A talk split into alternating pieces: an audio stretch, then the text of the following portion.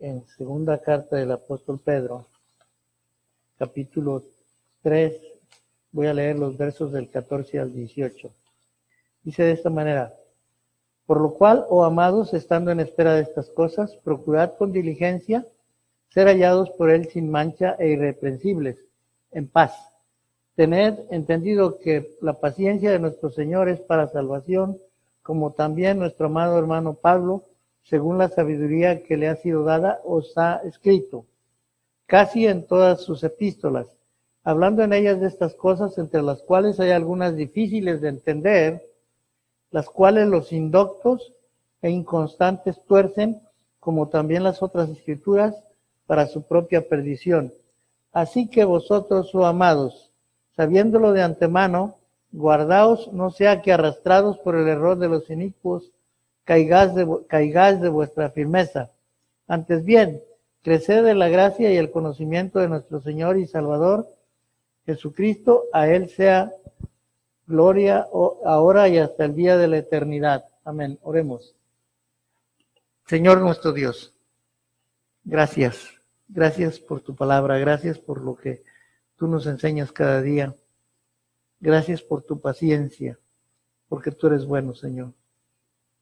En esta hora yo te pido, Señor, te ruego humildemente que uses este instrumento imperfecto solamente para tu gloria, que tu Espíritu Santo hable a nuestras vidas y que el propósito de tu palabra, Señor, sea en nuestras vidas de tal manera que te podamos agradar. En el nombre de Jesús. Amén y amén. Muy bien, hermanos. Hemos estado, el pastor estuvo predicando una serie de sermones titulada Fe Inquebrantable. Indudablemente que muchas de, esas cosas nosotros las aprendimos y las atesoramos. Y en esta mañana yo quiero hablar sobre cómo desarrollar una fe inquebrantable. Si usted tiene un papel y, quiere escribir el, el, bosquejo, está bien. Y al final del, culto me pueden decir, pastor, lo escribí. Quiero saber si, si realmente estamos desarrollando eh, la predicación y ustedes la están aprendiendo. Disculpen que no se las haya escrito como el pastor lo hace, pero yo estoy peleado con la tecnología. Sí, me llevé mi computadora anoche a casa para tratar de, de hacer la hojita, para que ustedes escribieran, pero por más que hice no, no pude hacerlo, porque estoy peleado con la tecnología. Algún día aprenderé. Por lo pronto, hermanos, vamos a hablar de tres áreas en las que debemos Crecer para desarrollar una fe. Crecer, crecer. La fe se desarrolla en nuestra vida y vamos a hablar de estas tres áreas en las que vamos, debemos crecer. Es natural que todo lo que nace crece. Para tener una fe incrementable, primero tenemos que haber nacido. Por consecuencia, debemos crecer. Así es que si no crecemos, ahí hay un problema.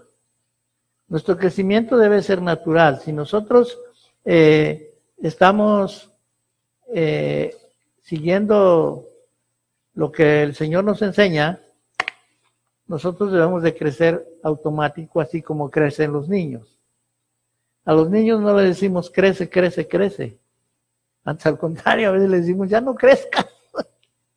¿verdad? A veces los niños en estos tiempos están creciendo muy rápido, les dicen, ah, ya no crezcas porque ya me dejaste. Pero es natural crecer. Las plantas nacen y crecen. Los animales nacen y crecen. Los seres humanos nacemos y crecemos. Y los cristianos nacemos y debemos crecer.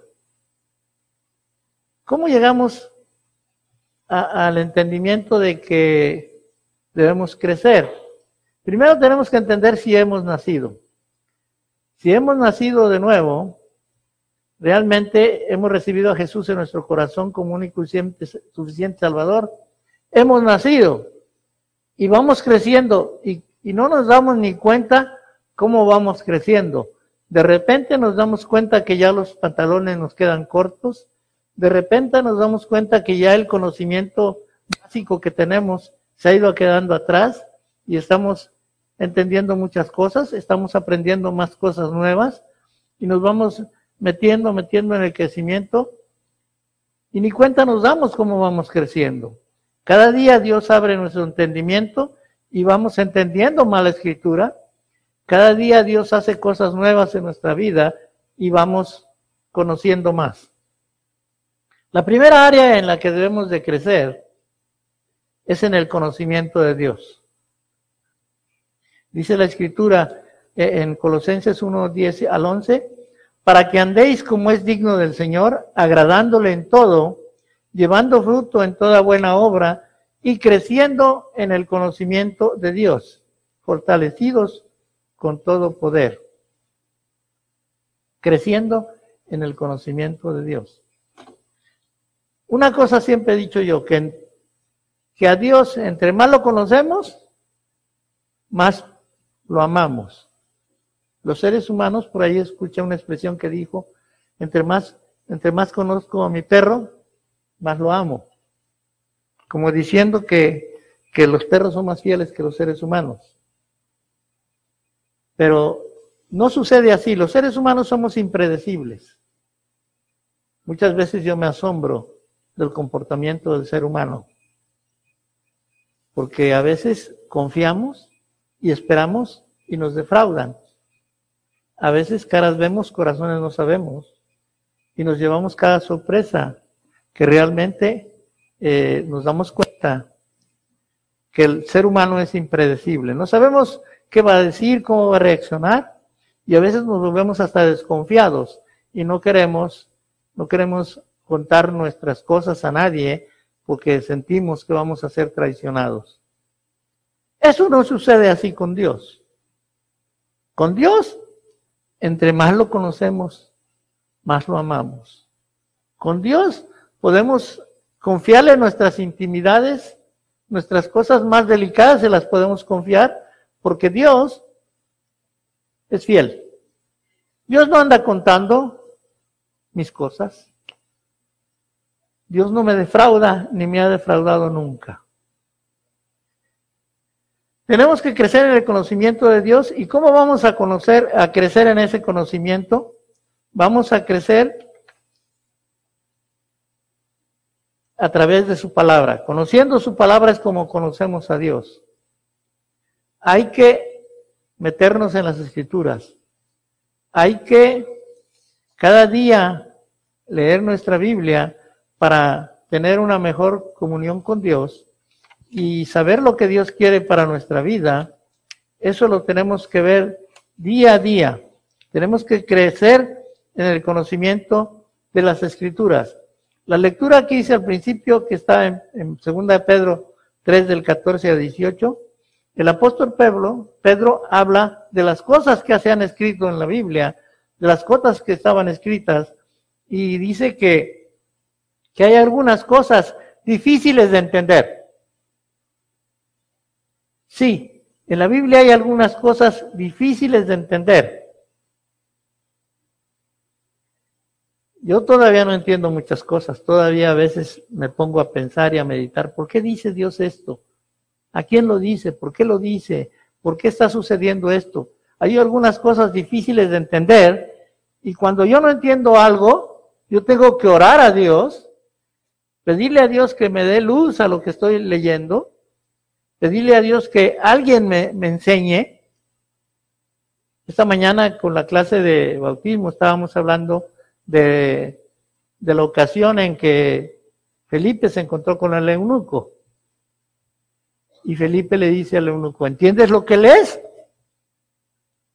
Y el eunuco contesta, ¿cómo habré de entender si no hay quien me explique? Necesitamos, hermanos, pedir ayuda cuando no sabemos. Necesitamos meternos, escudriñar, pensar, preguntar. Necesitamos venir a la clase de escuela dominical, porque ahí aprendemos. Necesitamos preguntarle al pastor si algo no lo estamos entendiendo. Necesitamos conocer las escrituras, porque de esa manera y solamente de esa manera no vamos a ser engañados. A través de los años yo siempre lo he dicho, mi, mi principal ocupación en esta iglesia ha sido que cada uno de nosotros seamos personas de convicciones firmes. ¿Qué creemos y por qué lo creemos? De tal manera que es bien difícil que alguien venga a convencernos de lo contrario porque tenemos bases sólidas de nuestras convicciones. Yo me estoy dando cuenta, aunque estoy peleado de la tecnología, a veces entro a la internet y leo comentarios, veo comentarios, hermanos, y me estoy dando cuenta que hay muchos comentarios en, en, el internet sobre un pasaje. Hay quien le dice que es, es verdadero, hay quien le dice que está equivocado, hay quien le dice que está torcido. Hay muchos comentarios y hay mucha basura, mucha basura. Hace un poco tiempo que fui a, visitar a mi familia allá en México, me encontré con uno de mis hermanos que, que estaba bien novedoso. Ahora sí, hermanito, mira, ahora sí ya encontré la verdad, ya, ya este, ya soy verdadero cristiano y hasta soy bautista. Ah, caramba. Y me dijo, quiero que escuches esto. Me puso un cassette de un, de un personaje que estaba predicando, enseñando, y en los primeros cinco minutos yo le, pesqué como cuatro cinco errores que no tenían un fundamento bíblico. Dije, mire mi hermano, la Biblia dice esto y este hombre dice esto. La Biblia dice así y este hombre dice así. Cuidado, hermanos, cuidado porque podemos ser desviados de, de nuestra forma de creer. A veces hay personajes que son tan buenos para predicar que convencen a la gente, las emocionan y las llevan a la perdición. Dice la Biblia que hay algunas personas que, no entienden los, los, pasajes y entonces los tuercen. Dice aquí los, los cuales, los indoctos e inconstantes tuercen como también las otras escrituras para su propia perdición. Tenemos que crecer en el conocimiento de la palabra de Dios. Tenemos que crecer e-, en las formas de que debemos estudiar nuestra Biblia. Porque de otra manera vamos a ser eh, desviados o engañados por las, por las personas que no entienden la Biblia, pero sí la tuercen. Hay un problema bien grande. Cada quien quiere interpretar la Biblia a su manera. Y realmente, hermanos, existen reglas de interpretación. Existe un orden para interpretar la Biblia. Bien específico que está escrito el orden en que debemos eh, interpretar la Biblia. Primero tenemos que orar.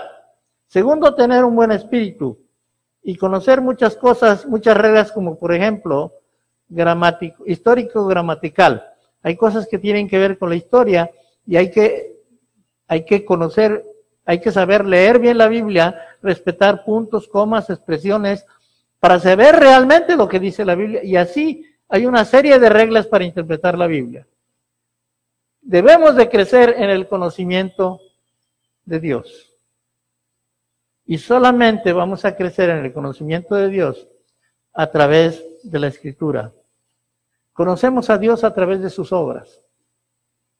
En Romanos, el apóstol Pablo habla de que el hombre no tiene excusa, porque Dios se ha manifestado a través de su obra a través de su creación. Debemos de conocer a Dios, tener más conocimiento de Dios a través de Jesucristo. ¿Quién es Jesucristo? ¿Qué papel juega Jesús en el asunto de nuestra relación con Dios? Todavía hace unos días yo estaba escuchando un cassette que me llegó a mis manos y decía esta expresión. Te adoro, Espíritu Santo, porque tú eres mi Salvador y tú eres mi Señor. Hermanos, eso, está equivocado. El Espíritu Santo no murió en la cruz del Calvario para pagar por nuestros pecados. Quien murió en la cruz del Calvario se llama Jesucristo. Y usted oye esas cosas y oye la música bien bonita y unas expresiones que hasta te ponen a llorar, pero no tienen fundamentos bíblicos, no son firmes, no conocen cuál es el papel del Padre en la relación con los seres humanos, no conocen cuál es el papel de Jesucristo en la relación con nosotros, no saben qué es el, qué es el trabajo del Espíritu Santo y escriben y cantan y dicen cosas que no tienen sentido. Tenemos que crecer en el conocimiento de Dios a través de la escritura, a través de Jesucristo. ¿Quién es Jesucristo? Es el Dios encarnado. Jesús se hizo, Dios hizo carne en la persona de Jesús y vino a pagar por nuestros pecados en la cruz del Calvario. El Espíritu Santo tiene otro trabajo específico que hacer. Pero si nosotros no entendemos las escrituras, vamos a creer lo que nos digan. Tenemos que conocer a Dios también a través de sus milagros. Hermanos, Dios está haciendo milagros cada instante en nuestras vidas y a veces ni cuenta nos damos. Porque no, no conocemos a Dios. Las cosas pasan desapercibidas y las, las cosas pasan como si suceden porque tienen que suceder. No, Señor. Dios está en todo. Dios está desde que tú te levantas, de que, desde que comes, qué es lo que comes, a dónde vas, en qué trabajas. Dios se ocupa de todas las áreas de tu vida y tú tienes que conocer los milagros de Dios. Tienes que entenderlo. Tienes que saber que lo que te está sucediendo es un milagro de Dios. Que no sanaste porque el doctor es muy bueno o porque las medicinas son muy caras. Que no te libraste de un accidente porque traes un buen carro. Que no tienes un buen trabajo porque eres muy inteligente. Tienes que entender que todo es milagro de Dios. Dios nos ha salvado, Dios nos sana, Dios nos cuida, Dios nos protege su palabra dice que Él cuida nuestra salida y nuestra entrada. Él está con nosotros y eso es un milagro. Y en la medida que vamos conociendo los milagros de Dios, vamos conociendo más a Dios. Vamos a, conociendo al Dios que es todopoderoso y que es capaz de hacer milagros, no solamente grandes, así bien espectaculares. Dios hace milagros tan pequeños que a veces ni cuenta nos damos. Esta mañana yo amanecí y abrí mis ojos y le dije, Dios, gracias. Gracias por ese milagro. Me levanté de mi cama. Gracias, Señor, porque ese es un milagro. Tenemos que conocer a Dios a través de sus milagros, valorarlos, hermanos. Ninguno de nosotros vive como vive porque lo merezcamos o porque seamos buenas personas. Vivimos así porque Dios nos da la bendición de vivir así, hermanos. Tenemos un techo, tenemos una familia, tenemos todo lo que necesitamos y aún más, porque es un milagro de Dios. Conocemos a Dios y vamos aumentando nuestra fe en Él. Dependemos cada día más de Dios. Entre más lo conocemos, más vamos dependiendo de Dios.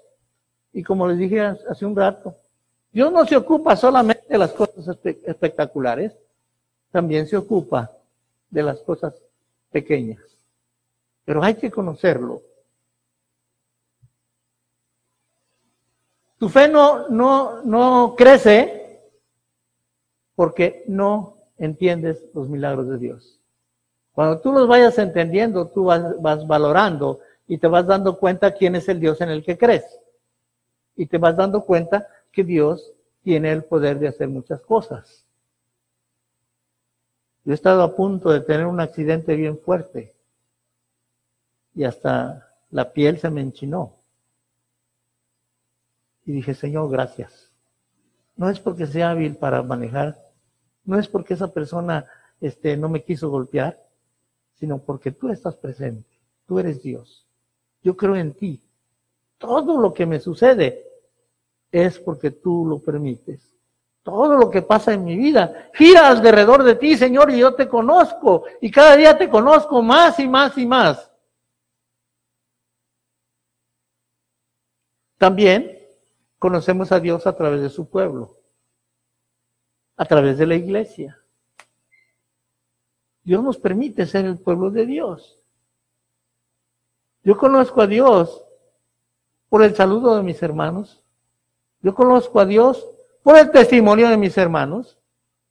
Cuando alguno de mis hermanos pasa aquí al frente y dice, yo le doy gracias a Dios porque Dios me ha sanado, yo estoy conociendo al hermano, pero yo conozco a Dios a través de ese hermano o esa hermana.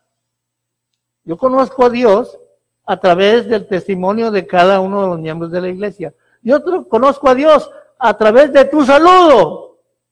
Yo conozco a Dios a través de tu sonrisa. Yo conozco a Dios a través de tu paciencia. Yo conozco a Dios a través de tu perdón. Yo conozco a Dios a través de ese amor incondicional que me brindas. Yo conozco a Dios cada día más, más. Y le doy gracias por la iglesia. Le doy gracias por esta maravillosa familia a la que me permite pertenecer. Yo conozco a Dios. Porque somos su pueblo. Ovejas de su prado. Somos algo especial. Y cuando nosotros tenemos una buena comunión entre hermanos, nosotros podemos ver la mano de Dios actuando. ¿Por qué no nos peleamos? Porque la mano de Dios está aquí. ¿Por qué no nos estamos envidiando?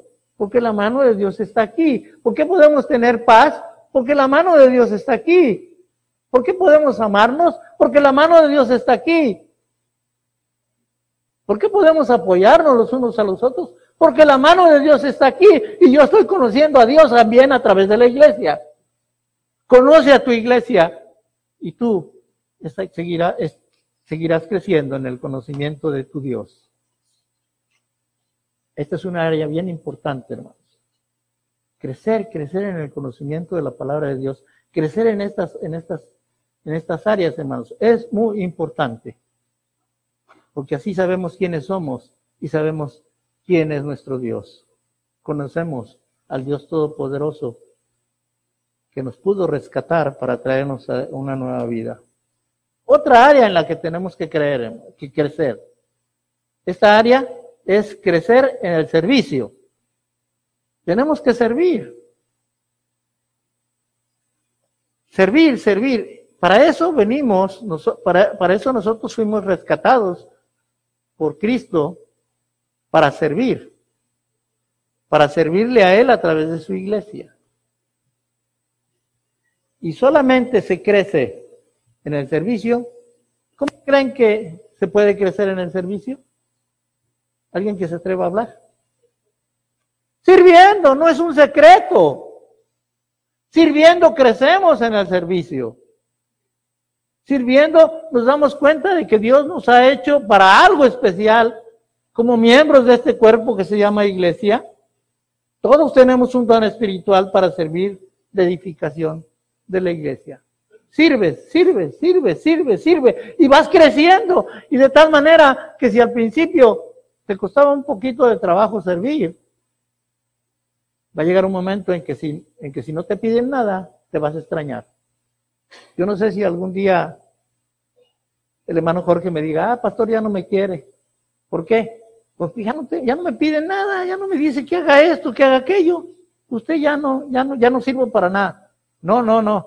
Tenemos que valorar, valorar el servicio, hermanos. Nos servimos los unos a los otros para la honra de nuestro, de nuestro Dios. Servimos a Dios a través de los hermanos, a través de suplir necesidades, a través de consolar, a través de apoyar, a través de guiar, a través de enseñar. Nosotros servimos a Dios, sirviendo a la iglesia. Y debemos de crecer, crecer. Aquí siempre hay cosas que hacer, siempre hay cosas que hacer. Nadie puede decir, es que ya no hay nada que hacer. Claro que hay siempre cosas que hacer. Necesitamos trabajar en lo físico, en el mantenimiento del templo. Necesitamos trabajar en la visitación a las personas. Necesitamos trabajar en la visitación a los enfermos. Necesitamos trabajar en la enseñanza. Necesitamos trabajar en todas las áreas, hermano. Solamente se crece en el servicio sirviendo. Y tenemos que descubrir nuestros dones. Cuando nosotros descubramos nuestros dones, vamos a crecer. Porque vamos a decir, ay, yo andaba haciendo esto y no, Dios no me había llamado para eso, sino que me llamó para esto. Ya en unas dos, tres semanas, primero Dios, vamos a iniciar un plan de estudios de los dones espirituales. ¿Para qué soy yo? ¿Quién soy yo en el cuerpo? ¿Quién soy yo en la iglesia? ¿Para qué Dios me, llamó? Yo soy parte de ese cuerpo, soy miembro de la iglesia. ¿Pero qué soy? ¿Ojo? ¿Pie? ¿Mano? ¿Brazos? ¿Qué soy?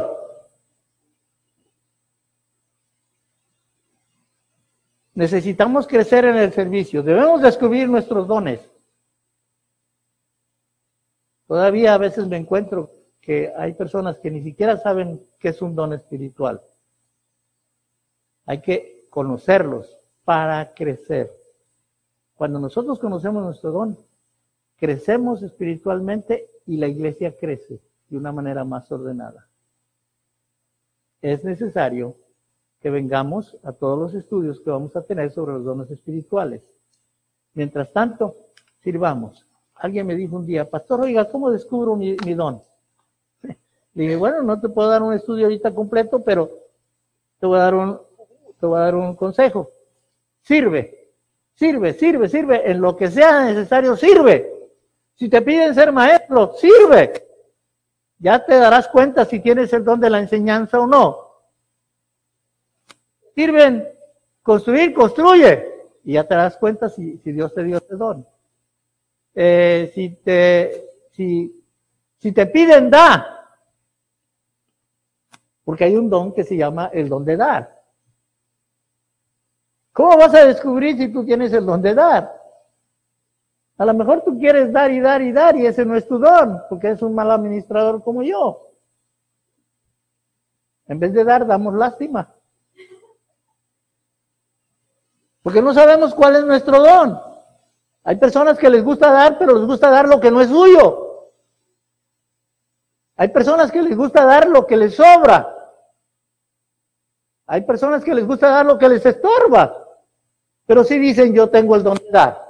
No, señor, ese no es el don de dar. Y tienes que descubrirlo para servir, para servir mejor a Dios.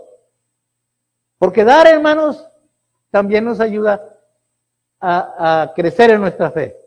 Porque al fin y al cabo estamos hablando de crecer para tener una fe inquebrantable. El dar también nos lleva a crecer en fe. Dar lo que nos duele. Dijo, no sé si hay una canción que dice, da hasta que te duela. Eso no dice la Biblia. Pero tú da, da. Si tienes el don de dar, Dios te va a bendecir y vas a crecer en fe. Eso es uno de los dones que tenemos que descubrir si lo tenemos. Decía el apóstol Pablo en, primera, en Romanos 12, 1 y 2. No quiero, hermanos, que ignoréis acerca de los dones espirituales. Sabéis que cuando erais gentiles, se os extraviaba llevándoos como se os llevaba a los ídolos mudos. La ignorancia, hermanos, es un peligro. Las personas ignorantes son peligrosas, porque cuando no saben, inventan.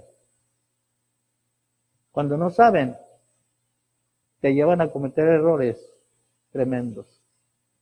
Y el apóstol Pablo dice, no quiero que ignoréis, no sean ignorantes.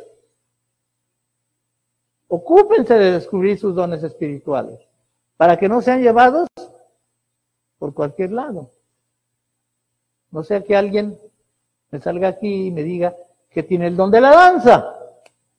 Que porque David danzaba, yo tengo el don de la danza, pastor, y yo quiero danzar.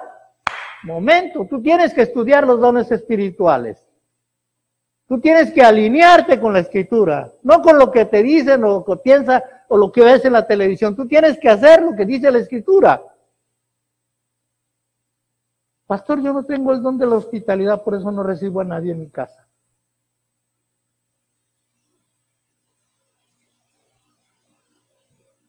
Pastor, yo no tengo el don de dar, por eso no doy.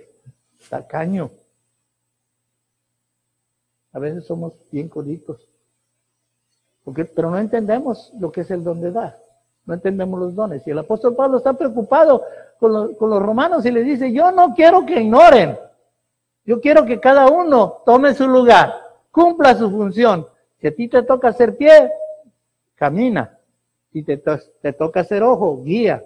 Si te toca hacer boca, habla. Cumple tu función. Eso, hermanos, nos hace crecer en fe. porque conocemos al Dios que nos dotó de esas habilidades sobrenaturales y que las ponemos al servicio de su, de su pueblo. Así pues, dice el apóstol Pablo a los Corintios, primero a los Corintios 4, 1 2. Así pues, ténganos los hombres por servidores de Cristo y administradores de los misterios de Dios. Ahora bien, se requiere que los administradores, que cada uno sea hallado fiel. Me lleva a llamar la atención esa expresión, administradores de los misterios de Dios. Los dones espirituales son un misterio, son un misterio. Yo no entiendo cómo alguien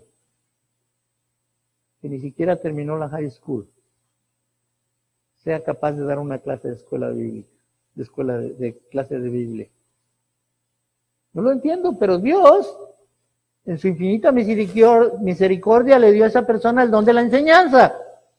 Es un don sobrenatural, por eso es un misterio, porque es sobrenatural. Y tenemos que descubrirlo para crecer en el servicio y cuando crezcamos en el servicio vamos a estar creciendo en fe. Y eso nos va a llevar a tener una fe inquebrantable. Conocemos la escritura, servimos, ahora vamos a crecer en fe. ¿Cómo se crece en fe? Primero, dice la escritura que la fe viene por el oír y el oír por la palabra de Dios. ¿Sí? La fe viene por el oír.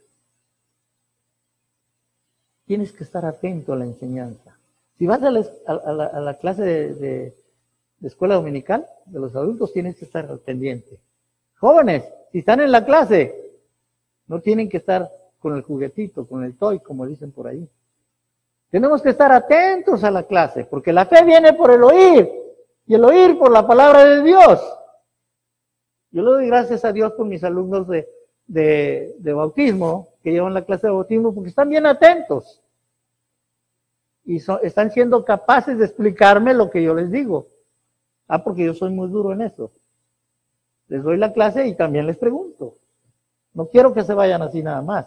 La fe viene por el oír, por el oír la palabra de Dios. ¿Qué sucede, hermanos, para crecer en fe? Todos tenemos fe. Desde que creímos en Cristo Jesús, ejercimos una fe para salvación y ejercimos una fe en Dios en muchas áreas de nuestra vida. Le creemos a Dios todo lo que Él nos dice en su palabra. Y tenemos que ir creciendo porque le creemos más y más, más y más. Viene en mi memoria el padre de la fe, Abraham, que fue creciendo en fe. Y un día Dios le dijo, dame a tu hijo, sacrifícamelo ahí. Ponlo ahí en un altar y, ahí lo sacrificas. Dame a tu hijo. Él conocía a su Dios. Sabía quién era el Dios que le dijo, sal de tu tierra y de tu parentela al lugar donde yo te voy a mandar. Él conocía a Dios porque él sabía lo que Dios había hecho en su vida.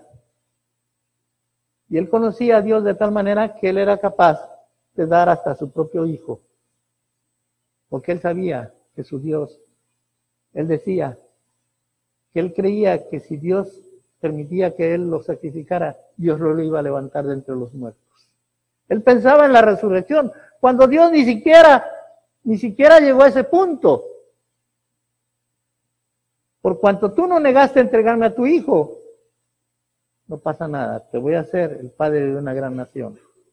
Por eso es el padre de la fe porque es capaz de creer lo que Dios le pide y hacerlo, sin cuestionar, sin decir, es mi propio, es mi único hijo, ¿qué voy a hacer? Tú me prometiste que iba a ser una gran nación, pero si no tengo hijos, ¿cómo va a ser una gran nación? Tenemos, todos tenemos fe, unos poca y otras, otros más. No estoy hablando del don de fe, estoy hablando de la fe en Dios de la fe que, Dios ha puesto en nuestras vidas. Un día vinieron los discípulos y despertaron a Jesús y le dijeron, Señor, sálvanos que perecemos. la tempestad está en su pleno apogeo y ellos tienen miedo y dice, sálvanos que perecemos. Y les dijo, ¿por qué teméis hombres de poca fe? No les dijo que no tenían fe. Les dijo, hombres de poca fe, levantándose reprendió los vientos y el mar y se hizo gran bonanza. Quizás tú tienes poca fe, pero crece, crece. Dios quiere que le digas, sálvame que perezco. Dios quiere que le digas, ayúdame a salir de este problema porque no le encuentro la puerta. Dios quiere que le digas, yo no quiero acabar con esto, yo quiero ser diferente, yo quiero ver tu mano preciosa actuando. Sí soy hombre de poca fe, pero dependo de ti. Sí soy hombre de poca fe y tengo miedo, tengo dudas. Pero tu palabra me enseña que tú eres, tú eres un Dios todopoderoso que puede con esto y con más. Y entonces Jesús se levanta, reprende los vientos y el mar y se hizo una gran bonanza. Y eso quiere decir quietud, bendición. En otra ocasión, vinieron los discípulos a Jesús y le dijeron, ¿por qué nosotros no pudimos echar afuera este demonio? Y Jesús le dijo, por vuestra poca fe. Porque de cierto os digo que si tuvierais fe como un grano de mostaza, diríais a este monte, pásate de aquí y se pasará y nada os será posible. ¿Por qué no pudimos? Porque nuestra fe es poca. No, no creemos todavía en que Dios tiene el poder para echar fuera demonios. No creemos todavía en que Dios tiene poder para resolver el problema por muy grande que sea. No creemos todavía que Dios lo puede hacer. Somos tan hombres de poca fe que en cuanto viene un problema en nuestra vida, ya estamos buscando ayuda por fuera. Tengo un problema económico, voy al banco y empeño la casa. Ah, ¿cuánta fe tienes en Dios? Tienes un, un problema de salud y los médicos no te pueden sanar, ya estás con el brujo. Ah, ¿cuánta fe tienes en Dios? Tienes que conocer al Dios que sana, tienes que conocer al Dios que provee, tienes que conocer al Dios que salva. Debemos de crecer en fe. Y dijeron los apóstoles al Señor, aumentanos la fe. Entonces el Señor dijo, si tuvieras fe como un grano de mostaza, podrías decir a este sicómoro, desarraigate y plántate en el mar, y os obedecería. Aumentanos la fe, Señor. Vamos a crecer en fe. Cuando tú y yo estemos conscientes que no tenemos la fe suficiente para salir de cada problema en que nos metemos. Porque nos metemos, Dios no nos mete en problemas, nosotros nos metemos. Y luego ya no podemos encontrar la puerta. Pero esta mañana yo te quiero decir que, que Dios quiere que crezcas en fe. Que Dios nos está, que debemos decirle a Dios, Señor, aumentame la fe. Tengo dudas. Me siento quebrado siento que no la voy a hacer. Por favor, Señor, aumentame la fe. Yo quiero depender de ti. Yo quiero tener una fe inquebrantable. Yo no quiero tener una fe que me quiebre. Yo no quiero tener una fe que trate de encontrar solución fuera de ti, Señor. A veces a alguien no le gusta lo que digo, pero no importa. Yo lo puedo soportar con la palabra. A veces creemos que trabajando los domingos vamos a resolver nuestro problema económico. ¿Dónde está tu fe? ¿Dónde está tu Dios? Si tu Dios es el trabajo, si tu Dios es, es tu habilidad, ¿dónde está tu fe? ¿Dónde está tu Dios?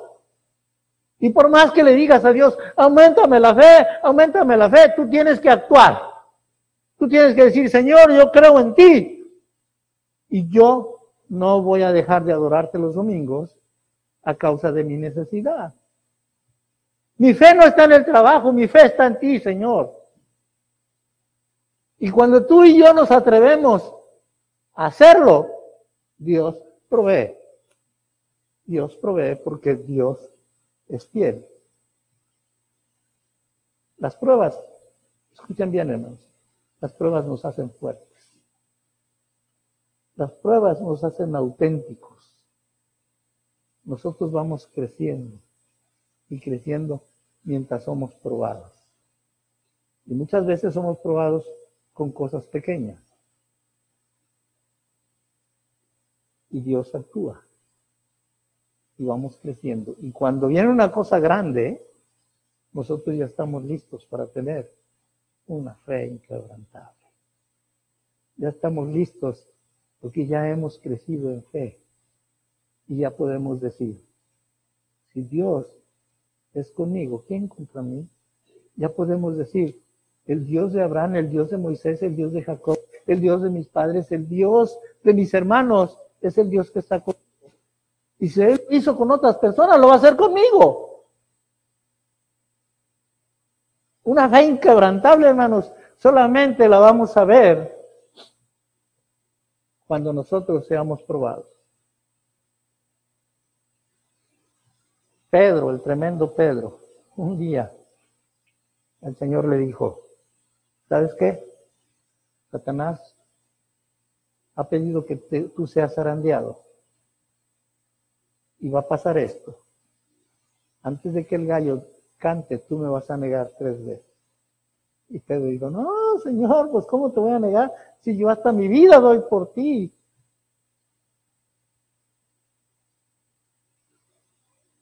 A mí me impacta mucho lo que el Señor dijo. Lo que el Señor le dijo a Pedro. Yo rogaré para que tu fe no falte. Yo rogaré para que tu fe no falte. A la hora de la prueba, que tu fe no falte, porque después de que salgas de la prueba, tú vas a confirmar a tus hermanos. Las pruebas, hermanos, nos hacen fuertes. Las pruebas no llegan nomás porque sí. Las pruebas llegan con un propósito. Y una prueba y otra prueba nos va haciendo fuertes, fuertes, fuertes. De tal manera que a veces llegará el momento en que las pruebas pasen y nosotros sigamos creciendo, creciendo, confirmando a nuestros hermanos, siendo capaces de decir muchas veces, hermanos, no pasa nada. Muchas veces tenemos que decir, Dios está en control. Algunas pues, veces vamos a decir, la voluntad de Dios se va a hacer. Y eso prueba que nosotros estamos creciendo en fe que ya no dependemos de nosotros mismos ni de nuestras propias habilidades, que ya no dependemos de la gente, sino que dependemos de ese Dios todopoderoso en el que creemos. Obedecer nos hace crecer. Tenemos que crecer en fe, hermanos. Queremos tener una fe inquebrantable, una fe que no se quiebre con cualquier cosita. Como muchas veces yo he dicho, gastas tu fe orando a Dios por la gasolina que le falta a tu carro cuando tú traes el billete en la, en la bolsa. Gastas tu fe inútilmente, gástala en lo que valga la pena. Gástala cuando Dios te pide que hagas algo, hazlo. Por fe, nosotros podemos salir adelante de muchas cosas. Cuando obedecemos, nuestra fe crece. Sí, Señor, como tú digas. Sí, Señor. Tú dices así, yo lo hago así. Te creo, Señor. Yo quiero llegar a tener una fe fuerte, una fe como un grano de mostaza.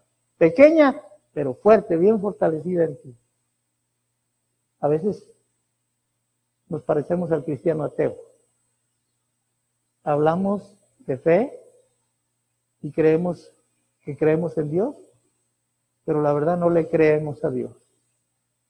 Una fe inquebrantable es cuando nosotros le creemos Dios. Cuando somos capaces de decir, Jehová Dios, Jehová quitó. Bendito sea el nombre de nuestro Dios.